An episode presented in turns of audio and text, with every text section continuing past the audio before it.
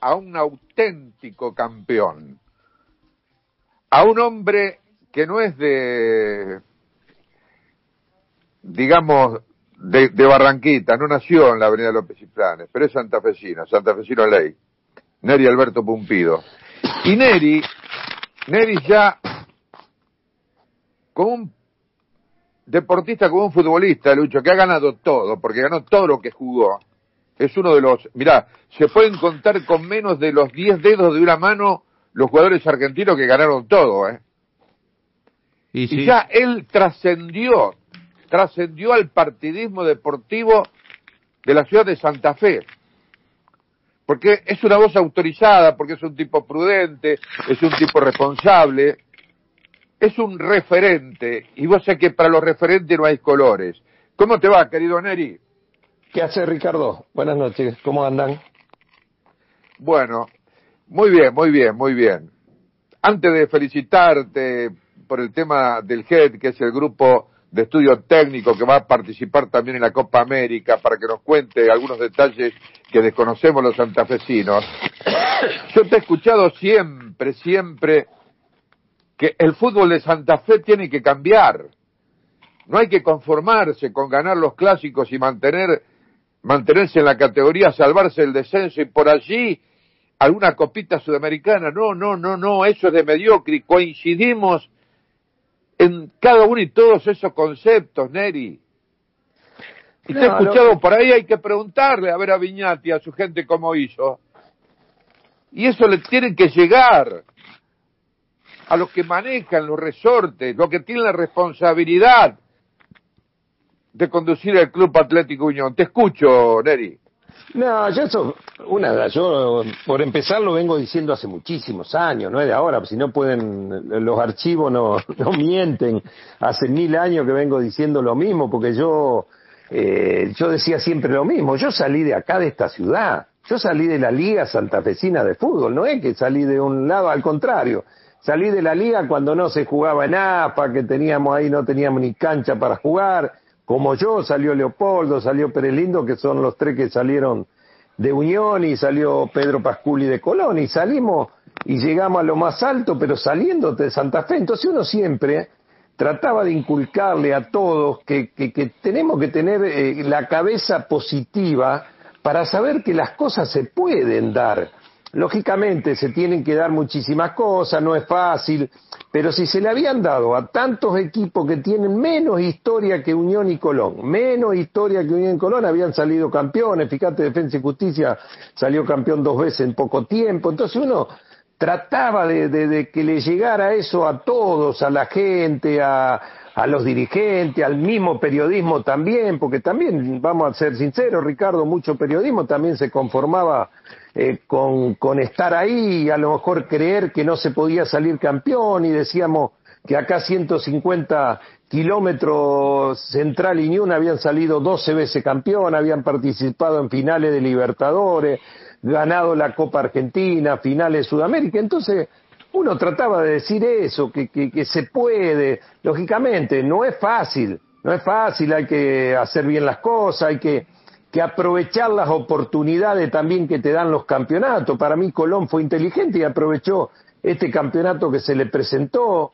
Y después, no es la, la palabra, para mí se está empleando mal el tema de, de, la palabra el salto de calidad, no es el salto de calidad, porque si vos podés traer jugadores de calidad a tu equipo y después no salir campeón, no pasa por, por el salto de calidad traer jugadores pasa por un, un proceso, un proyecto, un trabajo que, que, no es de un día para el otro. Eh, ni tampoco ahora vamos a exigirle a, a, la gente de Unión de un día para el otro que traiga cinco jugadores y creer que porque trae cinco jugadores tiene que salir campeón enseguida. No es así. Es un tema de un trabajo, de un proceso, de un, de las cosas que se tienen que dar y tienen que darse, alinearse todos los planetas también en el fútbol, ¿no? Pero yo creo que esta demostración que, que Colón salió campeón, ¿por qué no Unión lo puede hacer? Por supuesto, me hubiera gustado que, que el primero que hubiera sido en Santa Fe hubiera sido Unión, ¿no? Vos sabés que yo te escucho atentamente y no hace nada más que, que ratificar lo que sostenemos nosotros por lo menos yo, Lucho y, tantos periodistas aquí en, en Gol 96.7, ¿no? Pero resulta que ahora, ahora, me hace acordar, eh, Neri, a algo que, que vos sos testigo, porque yo lo, he comentado delante tuyo, te lo he comentado a vos. Cuando yo lo invité a Julio Baldi, ya estaba, Julio ya estaba en el 2012 cuando lancé eh, mi, mi mejor relato, yo le llevé, eh, le hice una invitación simbólica, él estaba en silla de ruedas y me dice, mirá Ricardo, hace algunos minutos estuvieron tomando aquí un café, Luis Span, mil, 2012, eh, Neri, eh, 2012, Luis Span y, y, y Lamas, Emilio Lamas. Y cuando Span me da la noticia de que van a construir un nuevo estadio, yo le dije, no, Luis, no, no, usted tiene que poner todas las fichas, todos los porotos que poner el fútbol, que es lo que le da de comer a Unión, pese a que tiene, marcando la diferencia con el resto, eh, eh, digamos, con Colón, por ejemplo, que tiene muchos deportes, pero no, el fútbol, que es el derbi motor, y fíjate, no lo entendió así, se fue al descenso, Neri. Bueno, pero son situaciones que, que tal vez a la, al tiempo, a la larga, todo te da lugar para aprender y mejorar. Eh, en esto del fútbol tampoco no hay nada categórico, no hay nada que se dice dos más dos son cuatro en el fútbol, sabemos que no es así. Entonces las cosas se dan a veces cuando creo que se conforma un gran plantel, se conforman planteles con jugadores que en su momento pueden ser importantes para, para lo que uno está jugando.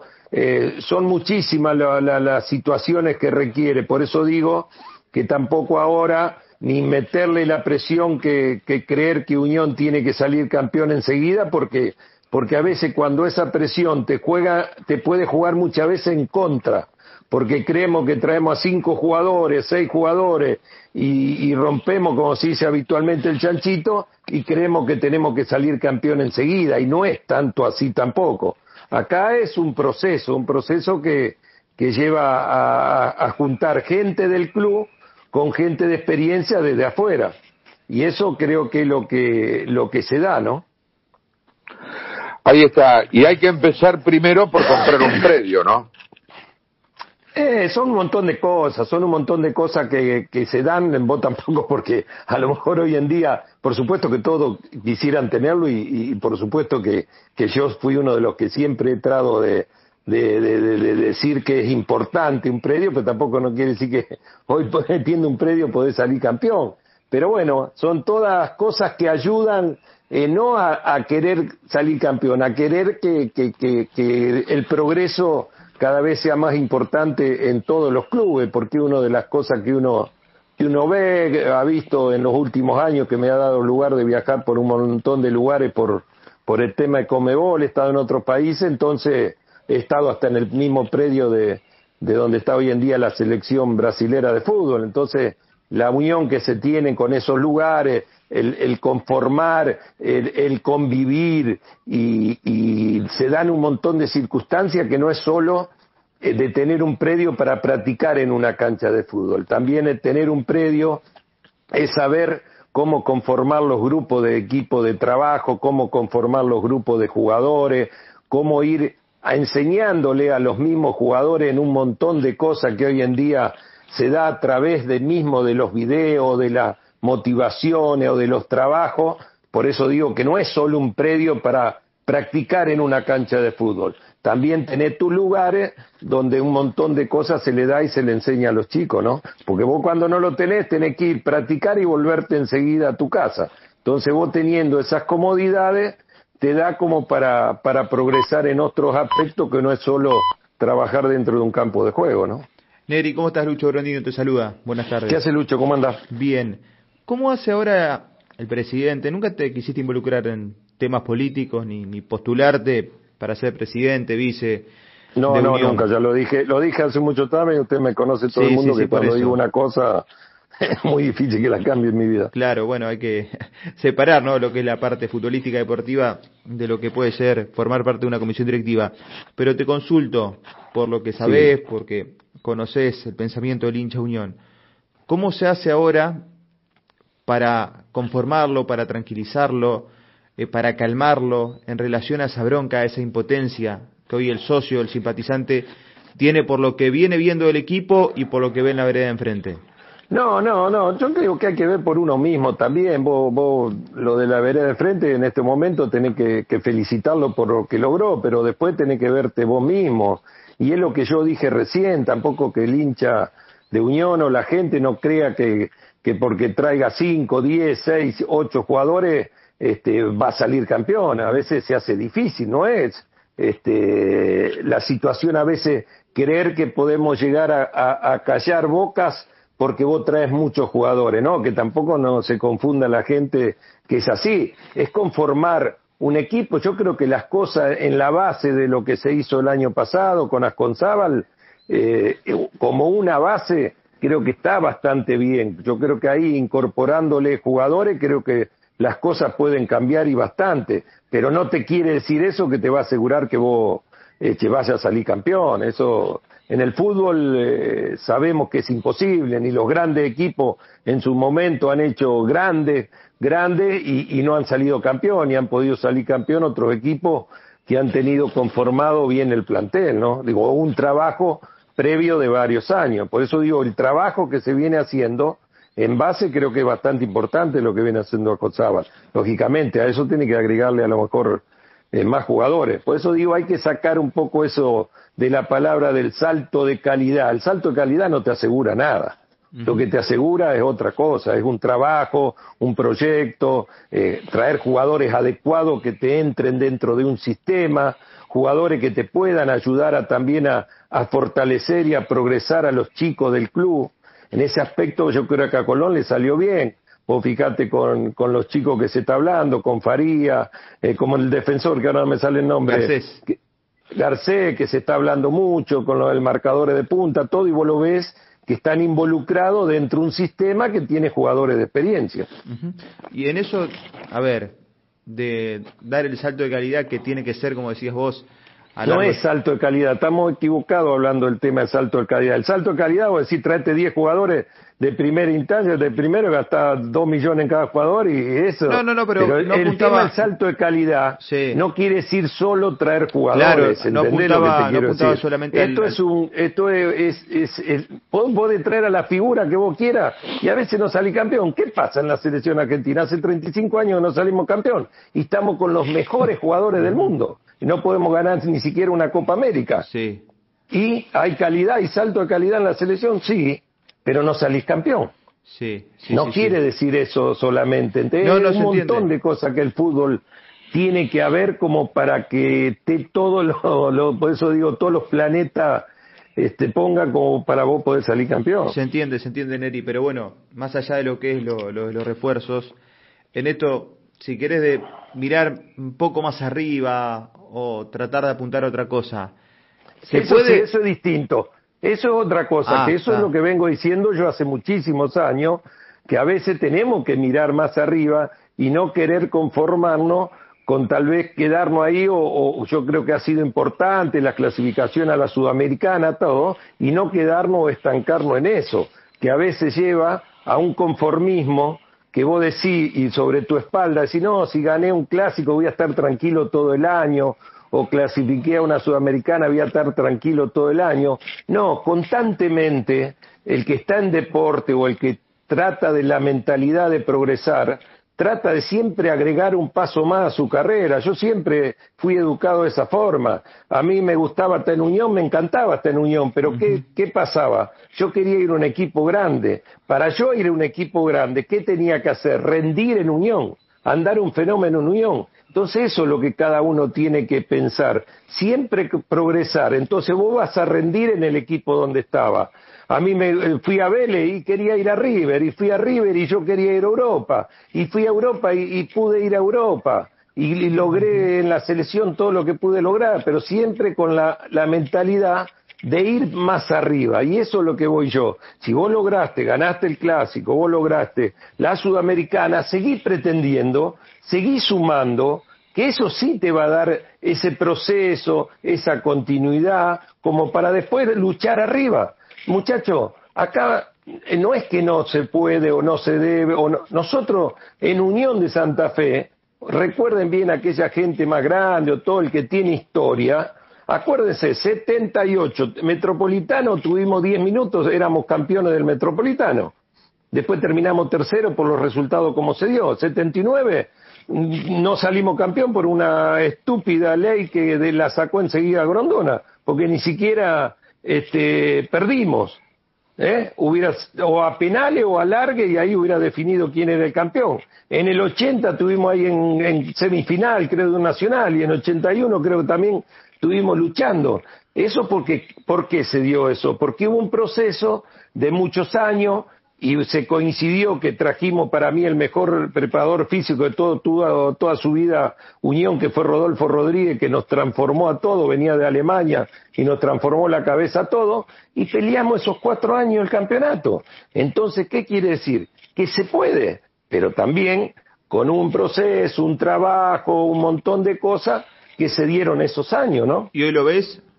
a ese proceso? Está el proceso, porque por ejemplo a nosotros con Ricardo nos llama la atención, él te mencionaba el tema del predio, pero que un club que quiera apostar a grande no tenga un secretario deportivo, no tenga un coordinador de divisiones inferiores, es como que son muchas cosas juntas, Neri.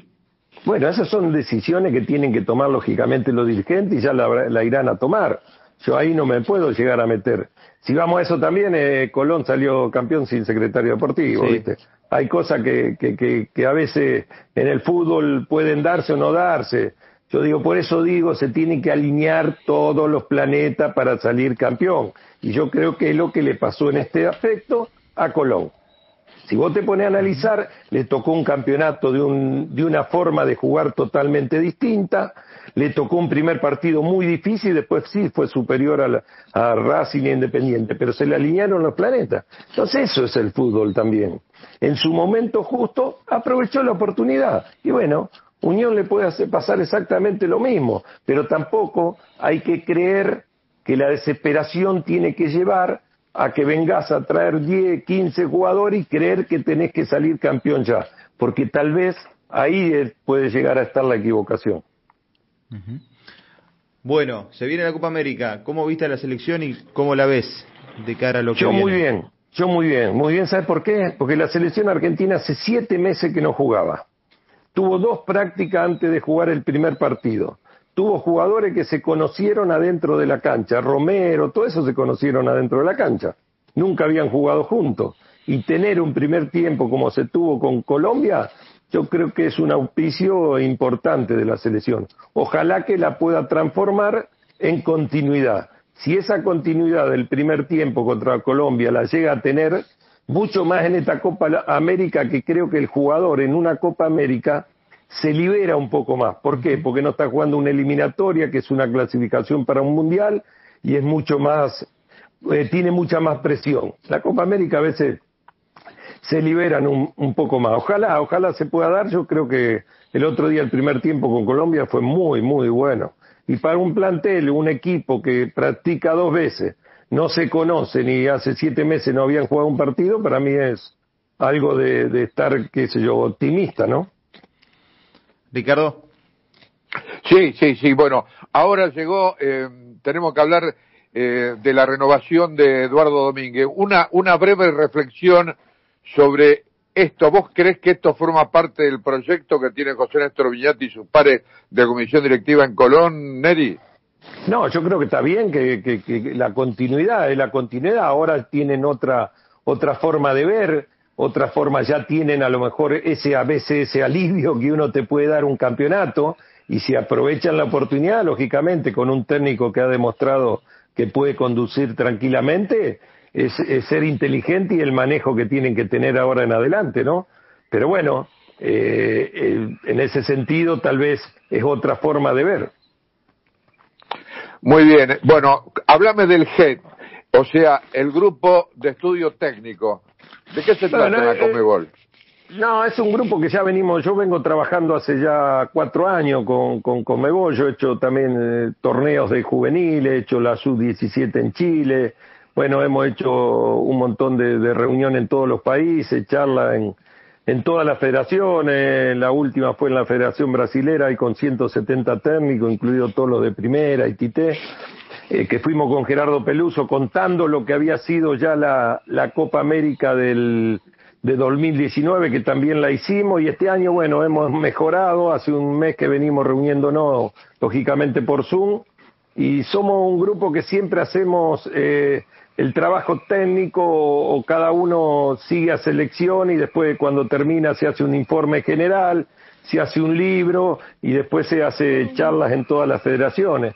Este año está, se incorporó Checho Batista también, está Gerardo Peluso, está bueno, Pacho Maturana ya hace muchos años que estamos con él juntos, está Oliveira, un técnico brasilero, está Carlos Restrepo, el técnico colombiano, está Daniel Bañale, que es un instructor de FIFA, este, y bueno, con la coordinación todo de, evolución de, de Comebol. Lo tenemos que hacer este año desde cada uno de su casa porque no podemos viajar, lo que sí vamos a viajar después en la final, sí. Cuatro días ya del, cuando llegue la final nos vamos a ir a, a verla. Bueno, ¿y qué opinión tenés de que se juega en Brasil pese al tema de la pandemia, Neri? Qué lamentable que no se juegue en Argentina.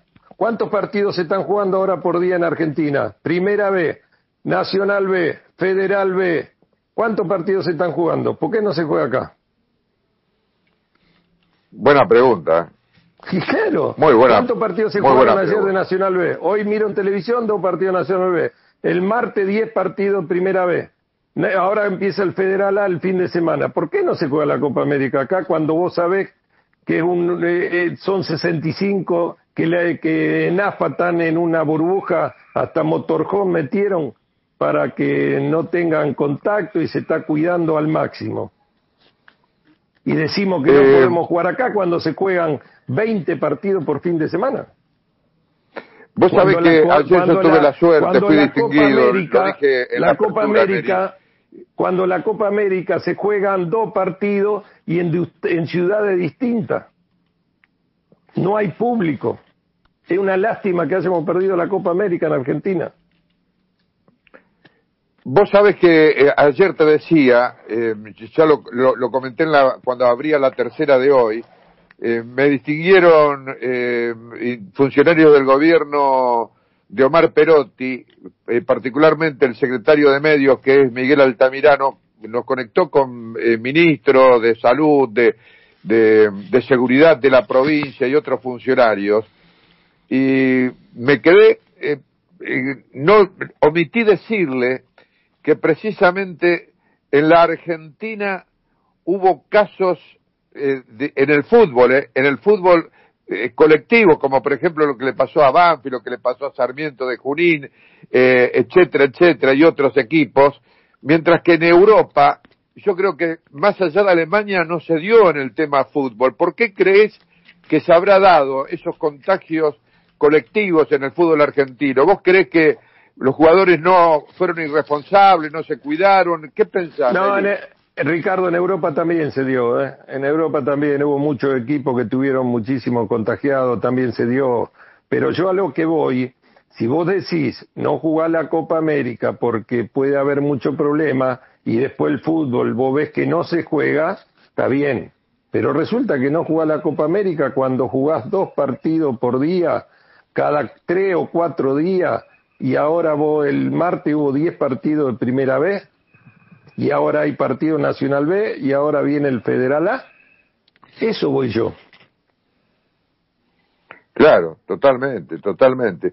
Porque vos sabés que el fútbol, más allá de ser eh, el entretenimiento, en definitiva es esencial, ¿no? Porque entretiene a la gente en este aislamiento que, tenemos todos. Yo estoy haciendo, durante esta pandemia yo no he salido de, de, casa para trabajar, ¿te das cuenta, Neri? Me tengo que cuidar, fui vacunado una vez, tengo la esperanza de que Europa. pronto... Perdón, perdón. No, hoy empezó la Copa Europa. Claro. La Eurocopa. Exacto, exacto. Por eso viste todo muy, eh, muy, muy raro. Lucho. No, nada más, nada más. Quería yo consultarle sobre la selección argentina y la verdad que nos dio su opinión. ¿Te gusta Martínez Neri, no? En el arco. Sí, sí, anda muy bien. Lo que pasa es que uno no está acostumbrado a verlo. y vos lo ves y un pibe que después lees el currículum y viene de un trabajo de hace siete años, ocho años muy importante. Pero el tema del arco de Argentina, yo lo vengo diciendo hace mucho tiempo y, cada vez está demostrado. No sé qué selección tiene cuatro arqueros como los que tiene hoy Argentina. Eh, el arco de Argentina, después del puesto de Messi, el que más tranquilo tiene que estar. Ataja uno, el otro, siempre han rendido los últimos tiempos. Lo que pasa que a lo mejor en este caso no se le ha dado la regularidad o la titularidad a uno, pero no, no ha habido problema y este pibe ha demostrado, un pibe tiene 27 años, ha demostrado que, que tiene todas las condiciones para ser el arquero también de la selección, ¿no? Como los cuatro que están en estos momentos. Vos sabés, Neri, que ya para redondear, redondear la nota y agradecerte, eh, nos quedamos con que, en definitiva, hay dos manifestaciones del hombre donde no siempre dos más dos son cuatro, y que son el fútbol y la medicina. Y otra cosa, nos enseñaste que se, se, se utiliza mal el salto de calidad. Yo creo que lo inventó Madelón aquí en Santa Fe, ¿no? Este, ayúdame, Lucho. El primer sí, técnico que lo dijo que Madelón siempre hablaba de eso.